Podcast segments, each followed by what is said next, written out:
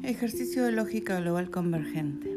Lograr una aproximación al punto cero. Autor intelectual David Colin Garrido.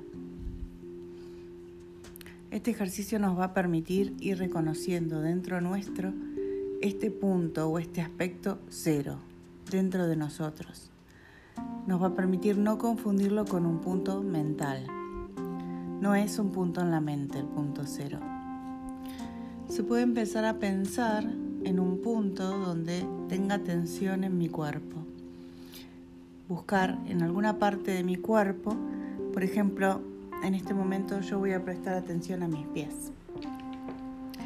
Y reconozco que hay una tensión en mis pies. Y ahí me pregunto, ¿qué aspecto de mí se da cuenta que hay tensión en esa parte de mi cuerpo?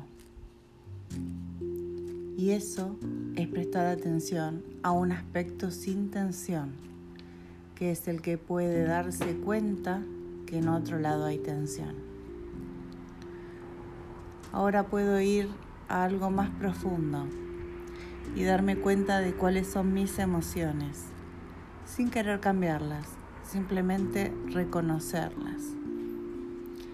Y empiezo a ponerle atención a esa parte que se da cuenta que hay una emoción detrás de esta tensión.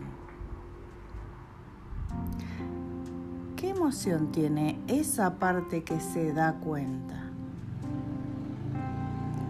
Hay un aspecto que no tiene emoción, pero que se da cuenta de una emoción y de todas las emociones. Y así vamos al plano de la mente Igualmente vamos a ir a ver que hay un montón de pensamientos que van y vienen y los podemos definir como estados de conciencia que van cambiando.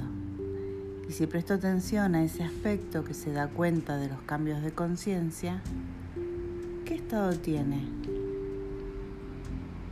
¿Qué edad tiene? Eso que se da cuenta de los cambios de los estados de conciencia. ¿Qué peso tiene? ¿Qué color tiene? ¿En dónde está ubicado? ¿Qué espacio tiene? Bueno, ahí les presento el punto cero. Y si vamos más profundo, podemos definirlo como ese espacio que todo lo contiene y que todo lo abraza, más que un punto dentro nuestro, es como un espacio que nos envuelve y nos contiene.